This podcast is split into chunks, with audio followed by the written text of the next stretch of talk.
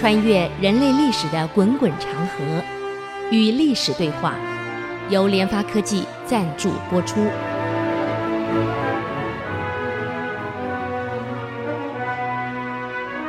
这里是 IC 之音主客广播 FM 九七点五，您所收听的节目是《与历史对话》，我是刘灿良。我们上礼拜给各位介绍到，这个唐朝的商业活动已经非常的厉害了，难怪当时唐朝的富裕是全世界最富裕、最强大的国家，啊，为什么这么富裕？那没有商业活动哪来的富裕啊？而商业活动不能靠铜钱在交易啊，那太复杂了，而且铜钱不能一次再一一柜，以前的箱子不是皮箱啊。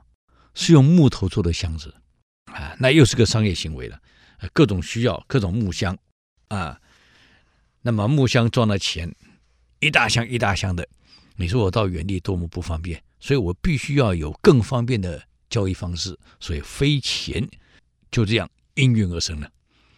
现在的飞钱大都是支票或者汇票一类的东西，可是你要飞钱一定要有银行，不然我怎么汇？所以，所谓的柜坊就产生了啊。现在我们那个有个叫钱柜，钱柜就类似这样，钱庄、钱柜、柜房，或者叫做当铺。以前的当铺也兼有银行的功能啊。所以这个柜房呢，有官营的，有民营的啊。那类似现在银行的功能，在全国各地都有柜房。也就是说呢，呃。我现在这一笔钱，我从长安出发，我到杭州做生意，做丝绸生意。可是钱呢，可能需要好几柜的钱。问题是我这几块钱我怎么带？我就把钱呢放进了这个柜房，长安的某个官家的或是民营的柜房里面，把钱存进去。那么柜房呢，就给我一张的飞钱，哈，叫做汇票。上面呢，上面注明的多少钱，啊，有盖的官印在，官方的官印在，签字整张，我就带着这张走了，走了。然后呢，我也懒得说自己开车，那太麻烦了，我就从驿站，驿站边就有柜房，所以它非常方便啊。我驿站边就有柜房，我把这个钱存在驿站边的柜房存进去，然后我就他的车子啊。一路转车，啊、那么这个驿站呢，有些是码头漕运，有些是陆运。陆运到了码头改成船，反正我就付了钱，他给我的那一张也是类似像车票这样子，上面盖的官方在的。就这个，我搭些马车，可能搭到码头，到码头我换船，就一路船运，就是顺流而下了，就到了这个这个杭州了。啊所以各位，你在听过有一首诗，嗯，“月落乌啼霜满天”，啊，这个什么“江枫渔火对愁眠”是吧？啊，“姑苏城外寒山寺，一半中到客船”，他是去参加科举没考上，考完了从长安城参加科举完回家，他就是在驿站坐的车子，再转船运到了。这个这个苏州码头在那里？在船里面过夜，因为你到上面上上岸之后到旅店旅店过夜，你还要花钱。算了，我就在船里过夜了。啊，那江枫渔火，那个江不是江边的枫树，我们小时候全解错了。哎呀，它有两个桥，一个叫枫桥，一个叫江春桥，有两座桥。它那个船正好停在枫桥跟江春桥的中间，那个那个码头边。所以是江桥、枫桥两个桥对应，所以叫江枫渔火啊。对岸呢，正好是渔村啊。以前的湖嘛、河嘛，有也有渔渔村嘛，所以江枫渔火对愁眠。所以不是江边的枫树，我们全解错了。我是到了苏州九零年去苏州的时候，被他们考倒了啊，才知道一棵枫树也没有，满岸的都是梧桐树，哪来的枫树啊？江边都是梧桐树，一个江春桥，一个枫桥。那么为什么叫对愁眠？没考上嘛，不愁也得愁啊。所以就是从驿站再搭转搭船回家的过客，晚上在那里过夜，要不然呢，走路去科举，那么走死了，路上还被抢了。我告诉你，所以我们坦白讲，不了解古人的生活方式。慢慢从从这个正史的记载，我们去了解，原来他们这样过的。所以我这，商人把钱放在这个驿站边的钱柜啊，就是所谓的柜房，然后拿着我的飞禽、我的汇票，我就搭着我的车子再转船到杭州。到杭州呢，我就到一样的柜房，把这个给他看。所以柜房旁边就是底店。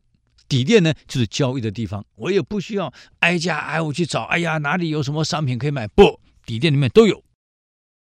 我就在底店订了货，订多少，要多少钱，就在柜房里面结账。结了以后呢，我这张粮票是五千两，假设是五千，啊，五千两。我货呢订掉的是两千两，我要三千两，扣完了，我还有三千两的汇票，啊，换成三千两汇票。这个货呢，怎么运回我的长安？好了，我顺便付这个运货的钱，让他们直接帮我运运到长安的底店，到长安的东市底店还是西市的底店，就根据这个，他们把你货送到东市底店或西市底店，啊，所以我们的不了解古人做买卖，你说我那么多货，开玩笑，我怎么运啊？哎呀，终于明白了，这个在春秋就已经有这个。这个这个模式了，把你运货的模式，春秋就有了。要不然我全国各地做买卖，我光拖着那货，我不拖死了。他们会把你送到那，所以我就在杭州的底店订了货，在杭州底店旁边的柜房付了钱，就根据我这张汇票付完了，看还剩多少，啊，然后完了以后，我吃住在哪里？就住在底店，完了以后，底店边就是驿站，我在驿站我就回家了，回长安了。再搭了船，一路到了到了这个、这个关中以后呢，我再换陆运就回家了，是这样子走的。所以慢慢我们了解古人的生活方式，不是我们想象中这样子的。哎呀，整天靠走路啊，扛着货呀，买卖怎么买呀，怎么做呀？你想货物的流通。南边的茶叶到了北方，北方的这个皮毛到南方，各种的运来运去，你这个商家哪里可能我弄个马车去给你运的？不可能，完全靠这样子，它是分工的一个社会，这个商业活动已经分工到这么细，非常频繁了啊！所以我们举一个这个史书里面有个例子啊，有个例子你看看啊，他说，嗯，扬州呢，这个六合县，呃，有个老兄呢，姓张，我们就叫张老吧。啊，他是个富翁，很有钱。后来因为有钱啊，他就搬家了，搬到王屋山下，啊，买一块地呢，盖个别墅在那边养老。有一天呢，他的大舅子，他七兄，老婆的哥哥来了，他哥叫韦一方来看他，啊。那么看他呢，韦一方也是也是做生意的啊，也也反正跟跟妻子吧，自己的大舅子嘛，感情很好啊。来看他啊，在他住了几天以后呢，要走了。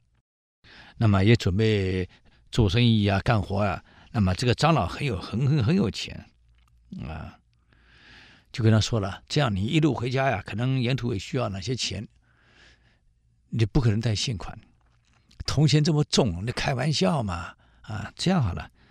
我给你一顶帽子，啊，这个帽子呢，就代替了汇票。这帽子怎么代汇票？代替汇票？哎，我告诉你啊，你到了扬州的那个北底药店啊，这个药店呢也兼做底店在用。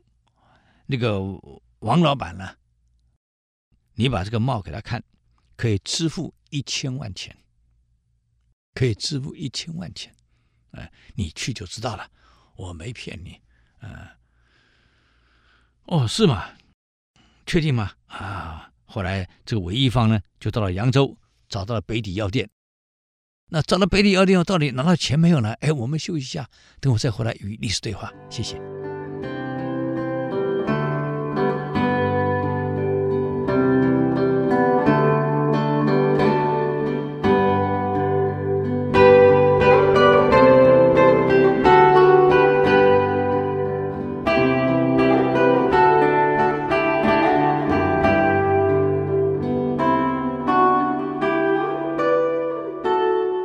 欢迎回来与历史对话，我是刘灿良。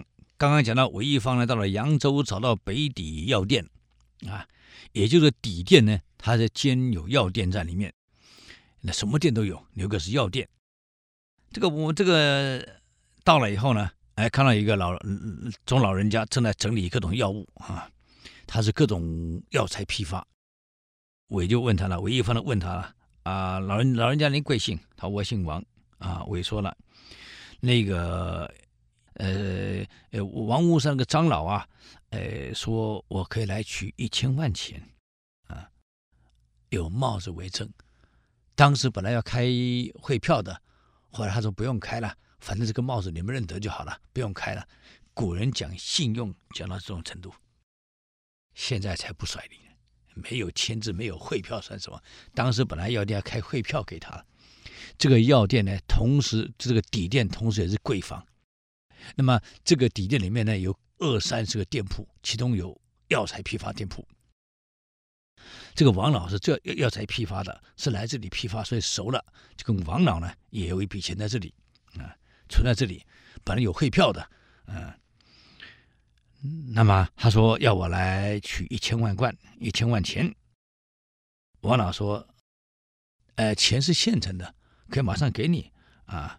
可是帽子我得对一对，是是对还是错？我得对一下啊！好的好的，我得把帽子给他啊。老人家你可以查查，看这帽子您认不认识啊？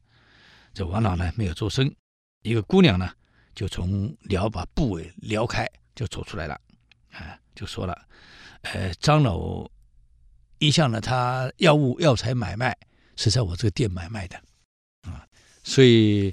每次钱都存在我这个店面的钱柜，啊、呃，就是柜房。那么我们一般有柜房呢，会给汇票，给飞钱，他凭飞钱到处呢的柜房都可以换钱。嗯。那么当时从其中有一千万呢，有一千万贯，他没有拿汇票，就说就凭帽子算了。哎呀，还开汇票多麻烦，盖官官房，反正大家都熟了嘛，做生意熟了。这个帽子呢，呃，你封个记号就行了。那只有我们认得，就这样，那个帽子呢，是我给他缝的，缝了一顶帽子。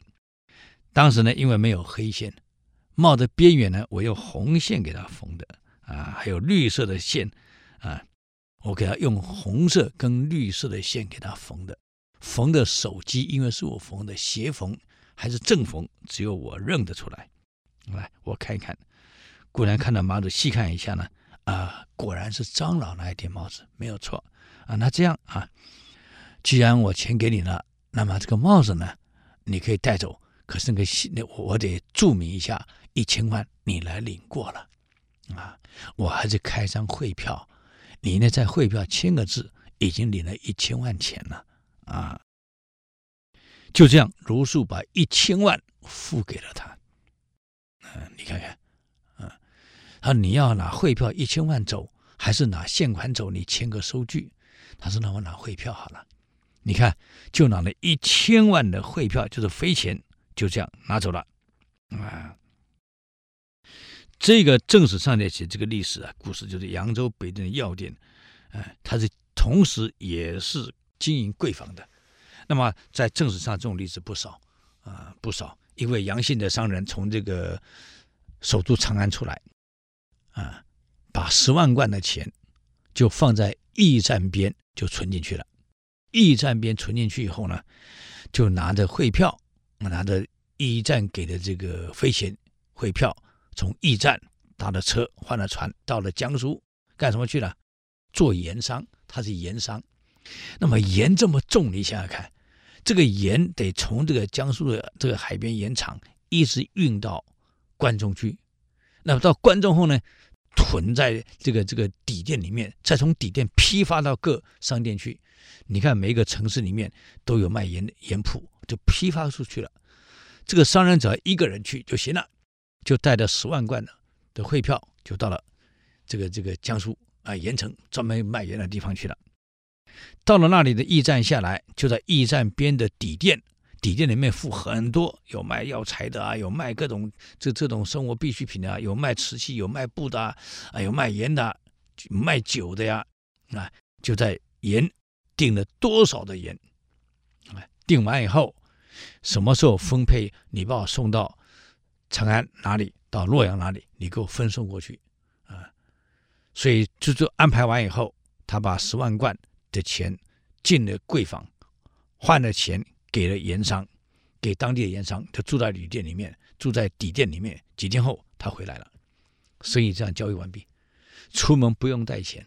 只要在长安的柜坊把钱存进去，拿了汇票，就直接到江苏海边盐城去。那么盐城呢，不需要到海边去看盐，为什么？在底店的那个店面里面就有盐商，我订多少，你们跟我运到哪里。交易完毕，钱付完，包括运费、什么费，通通清完。他你你飞钱需要付手续费的，上面要付手续费，付掉全部付完后回家了。这当时记载。唐朝的商业活动是这样做的啊，那么这个商业活动越来越多了，那怎么办？除了这个贵坊以外，后来政府呢也经营起来了，在各地的这个叫进奏院，前进的进，上奏折的奏，进奏院，也就是说各。地方的地方官到了京城以后，他不是住在宾馆里面，住在进奏院。这个进奏院呢，就是驻京办事处了。用现在来讲，就是各地方政府驻京办事处啊。进奏院，就我进来要上奏折给皇上的，叫进奏院。那么进奏院呢，也兼职有贵坊的功能啊，就是你把钱放进这个进奏院里面去。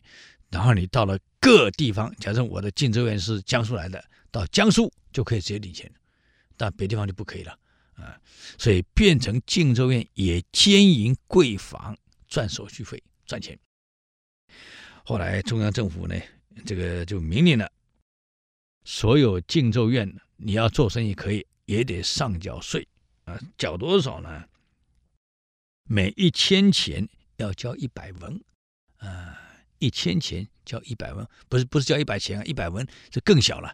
但是古代钱怎么算我不知道，反正一百文是比钱文比钱还小啊，就是政府收这个税手续费啊，你要这样做，所以说明了这个在当时的做生意已经跟现在很接近了，不是现款铜钱交易，也不是到各地工厂去看货，他是有货跟你集中在底店里面。啊，各种店铺，你们看完了喜欢，签了约，用汇票付了，他们把你送到指定地点，你所有贸易活动就办完了，生意就做完了，就这么简单，跟现在几乎是一样的。哎呀，所以我们不了解古代的这个大商家，说盐商，拖着盐到全国各地卖，不累死？那不零售商嘛，那样子。哎呀，我们都弄错了，所以看了正史以后才明白。啊，那盐商盐那么重，我几十吨的盐，你叫我送到全国各地，我哪我的盐商哪能力送？所以他不是这样做的。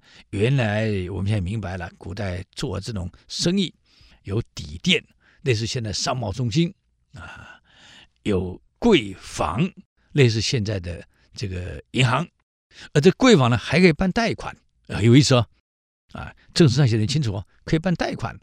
我农民或是我什么人啊，我可以办贷款。我拿东西来抵押，啊，抵押呢，然后呢，这个我拿一笔钱走了，可是要算利息的，利息是蛮高的，各位啊。同样的道理，我商人我带我汇了十万贯，我到了江苏做生意，发现呢开销是十二万贯，差两万贯怎么办？哎，怎么办？啊，我就呢。在这个当地就办贷款了，可你就抵押呀，你拿什么抵押呢？啊，我现在不是订的货吗？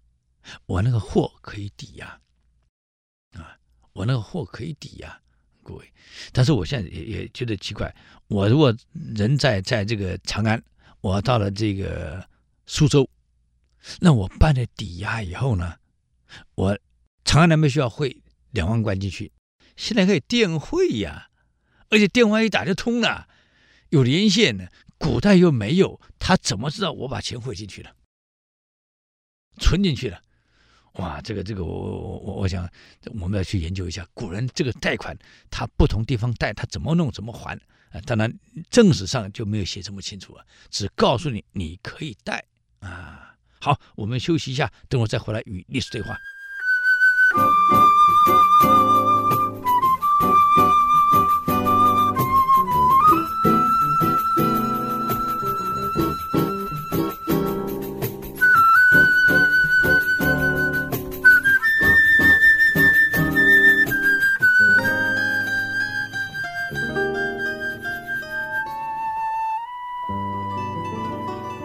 欢迎回来与历史对话啊！我是刘灿良。刚讲到这个唐朝的这个商业活动这么兴盛，所以这个驿站、贵房、飞田、底店是遍布于全中国，甚至于西域都有啊。所以他才能够简便的做生意。连阿拉伯人到长安做生意，也是就在西域那一边。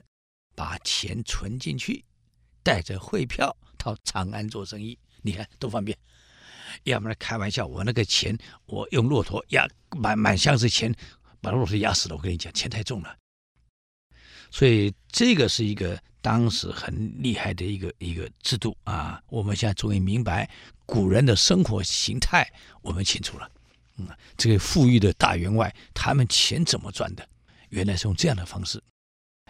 可是荀子讲了一句话呀，啊，国不富，无足以养民情；国不强，无足以存其富。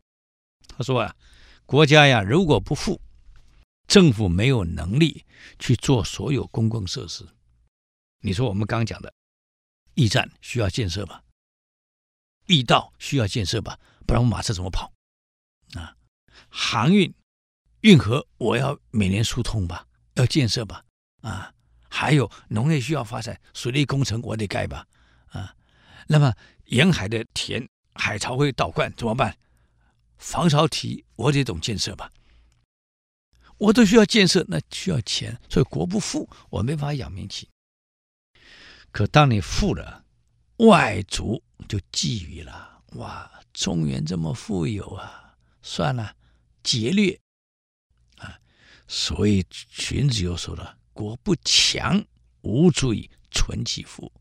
你国家不够强的时候，你的富是别人的，你保不了。宋朝的富当时世界第一，可是亡国了，保不了啊！再富啥用？北宋亡于金，南宋亡于元，你还是保不了啊！为什么？国防太弱了。嗯，那么现在来了。”所以，除了富以外，你国家还得强啊！啊，富是商人社会，他富了，人民富了。那么，国家要强，得有制度来保护国家啊，这个社会的富啊，还有国家搞出的建设，他钱哪里来？他不是从商人那里抢来的，不能抢啊！嗯，商人富是商人的，你国家不能抢啊！古代皇帝再专制也不敢干这种事啊。嗯，所以就有几个情况就出来了，他的税制、兵制就来了啊。我们现在就可以探讨唐朝的税制跟兵制，为什么唐朝这么强大？如果没有个强大的国防保护住，你社会的商业发展是虚的，人家早把你拿下了，轮不到你，各位。早就来抢了，所以他的一定有个很合理的兵制来保护的这个国家，一定有很好的税制。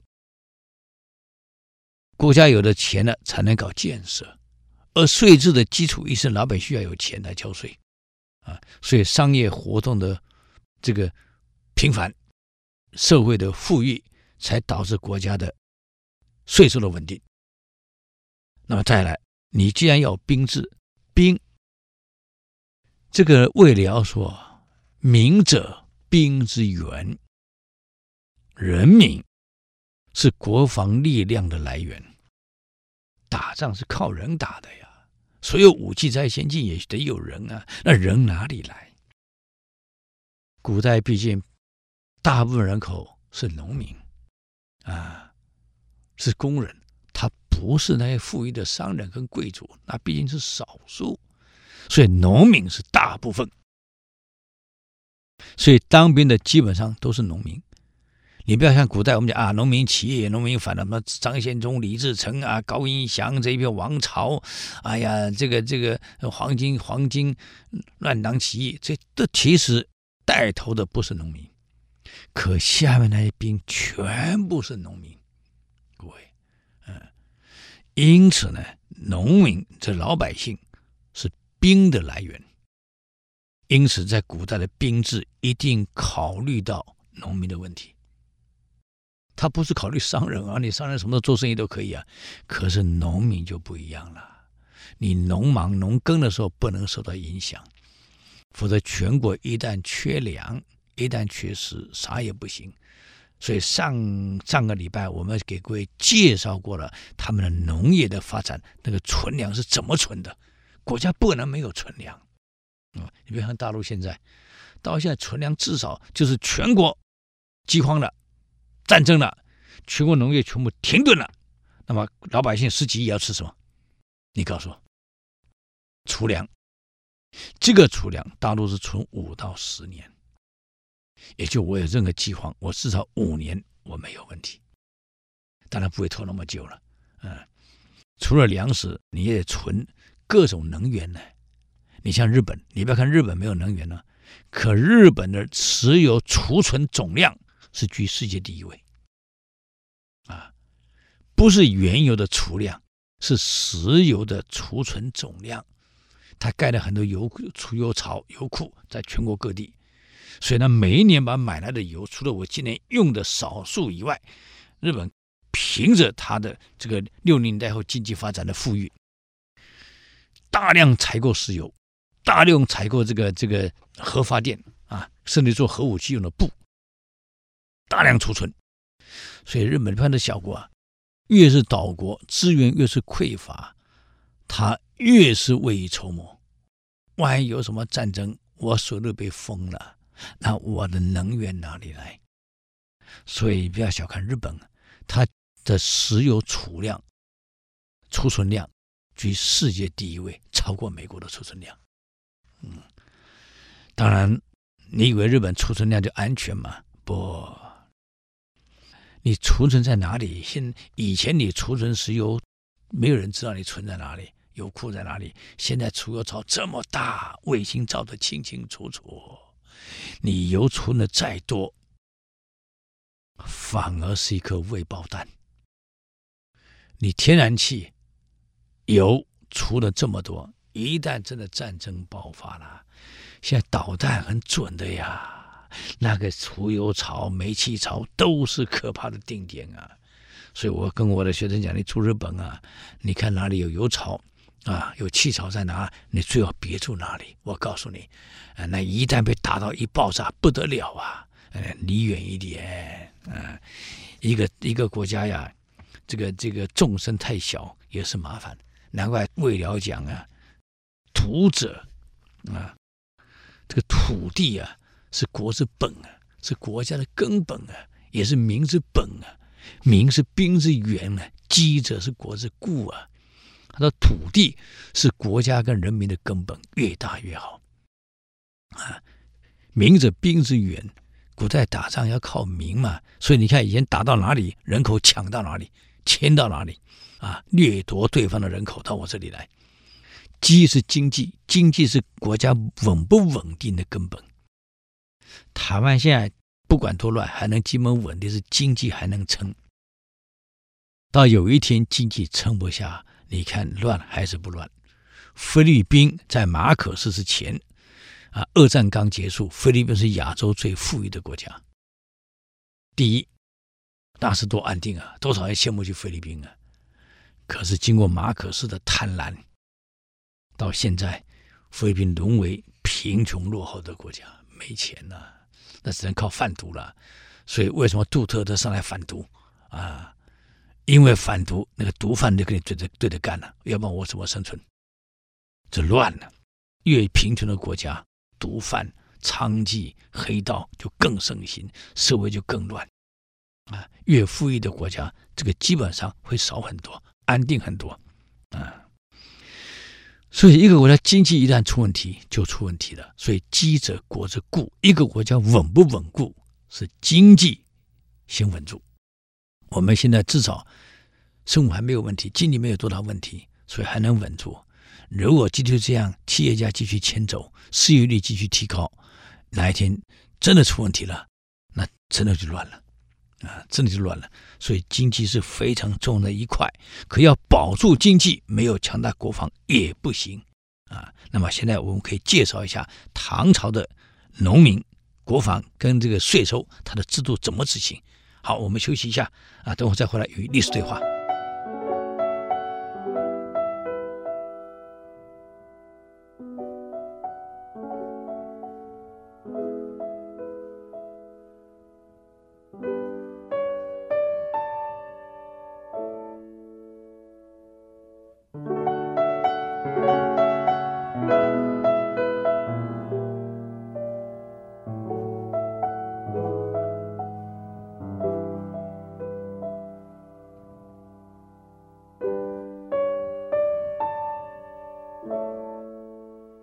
欢迎回来与历史对话。那么接着我们看看唐朝呢，为了保护它既有的社会现有的富裕安定，那么兵强马壮、强大的国防力量是需要的。何况唐朝的这个辽源这么大啊，北到蒙古，南到交趾，这这个越南，东起东海，西通过丛林了啊，所以。北一直到唐努乌梁海以北了，等到西伯利亚去了，这么大一个版图，你说没有一个强大国防来续卫边疆，那怎么办？每个人眼睛都看着你这个国家，都想捞一笔捞一票啊！啊、嗯，所以唐朝的统治阶级能够至少维持一两百年，从安史以后呢，基本上稍微乱一点，至少有一两百年的安定。它有一个重要的因素，就是府兵制的建立啊。创造了唐帝国强大的军队。这个府兵制啊，并不是唐朝独创的，它的创始人是西魏的统治者，也就是周啊，北周，北周的统治者宇文泰，在大统年间，也就是公元大概五三五年到五五一年，这在二十年左右，他所设置的啊。那么设置以后呢，宇文泰所建立的北周，到隋到唐朝，全部应用府兵制。这个府兵制一直到公元七十九年天宝八年才废除，就唐玄宗后才废除。废除以后呢，唐朝国防力量从此下滑，这说明府兵制的优势啊，非常的好。那么当时呢，这个。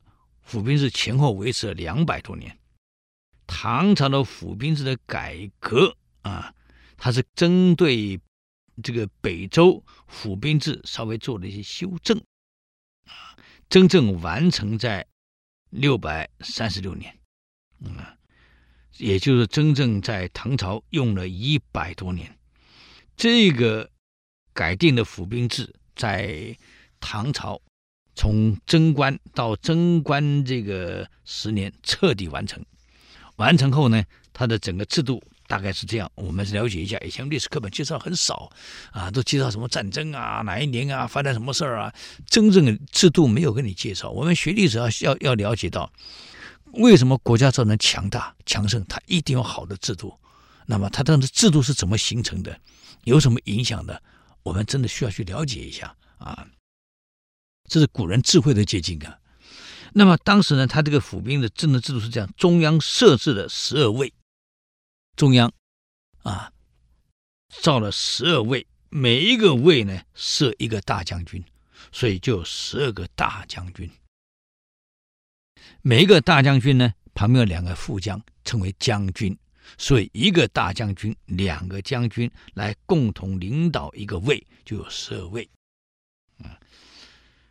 那么大将军呢，就是府兵每一个尉的最高指挥官，直接由皇帝节制，由皇帝领导。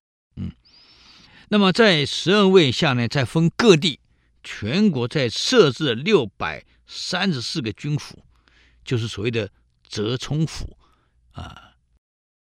我们现在很多地方名词，什么威海卫啊，现在改威海市了，原来叫威海卫啊，有个卫的，原来都是部队的驻扎地方，就是在这种地方这个部队单位。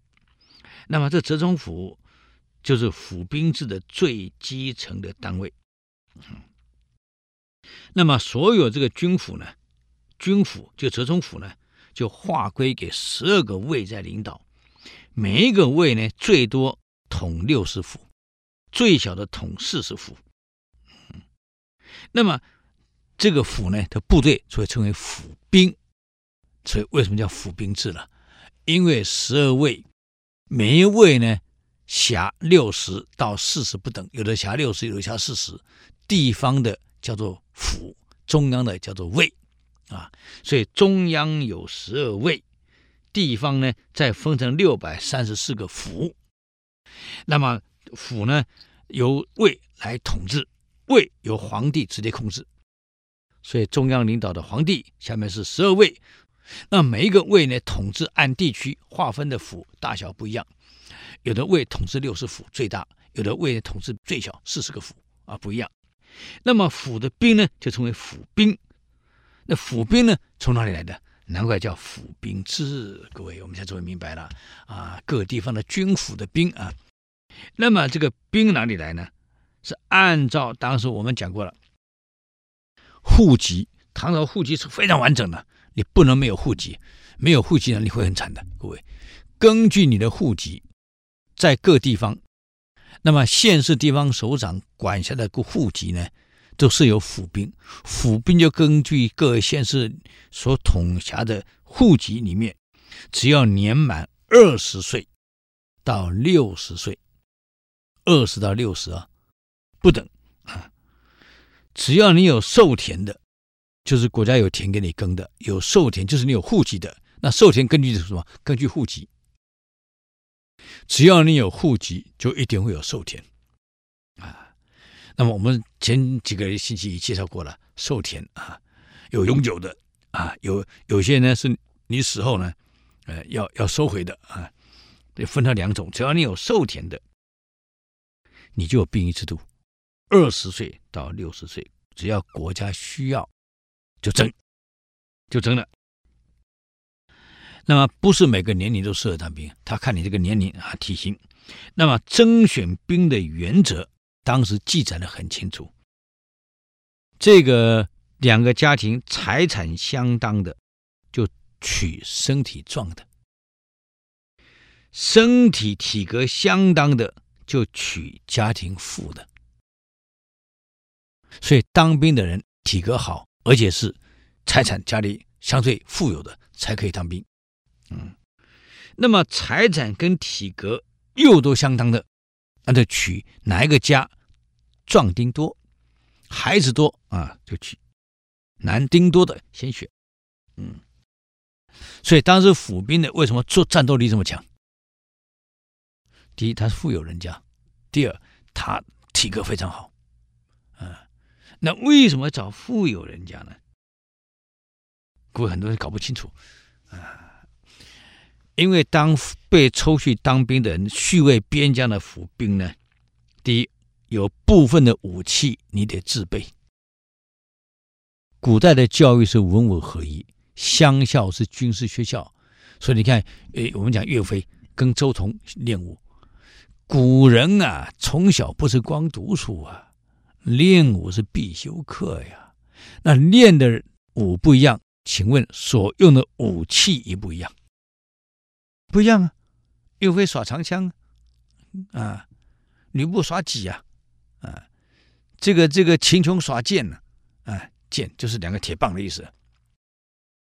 有人耍斧头啊，有人耍铁锤啊，啊，有人耍钢刀啊。所以每个人所的武器他不一样，他跟他所学的专业是什么，他练的是什么，呢不一样。就算射弓箭，有人是弓可能需要重一点，有的需要拉了弓要松一点，每个人用的也不一样。所以自己要有自己的私人的武器跟弓，还有暗器，而有人学暗器的，我暗器不一样，暗器拿来我自备。打仗的时候，我管你，我能赢你，能把你干掉，我能存活，你管我用什么暗器？打仗是不分这个的。嗯，那么为什么有有些人用的是铁锤，像像这、这个这个呃铁棒，很粗的棒，还甚至还有棱棱角角的这个秦琼用的是铁棒。用铁棒的好处在什么？古人打仗穿的是盔甲，很厚的盔甲，有时候长枪不一定刺得进去。弓箭不一定射得进去，可是铁棒打到呢，一样吐血；铁锤打到一样吐血，斧头砸下去一样吐血，一样死啊！所以它不一样。所以这些武器，私人专用武器，你得自备呀、还有些粮食，你要自备呀、装备，每个人体型不一样，盔甲大小不一样，你要自备呀、啊，是要花钱的呀。所以为什么选比较富裕人家，他这些装备？武器，他可以自备。好了，啊，后面还有很多细节，我们时间又到了，只能留在下下礼拜呢，给各位继续介绍这个我们唐朝某些制度呢，让我们现在了解一下古人是怎么运作的啊。如果对我们的节目有什么意见跟指教，请到 IC 之音网站留言，我们的网址是 triple w 点 ic 九七五点 com。与历史对话，我们下周再见。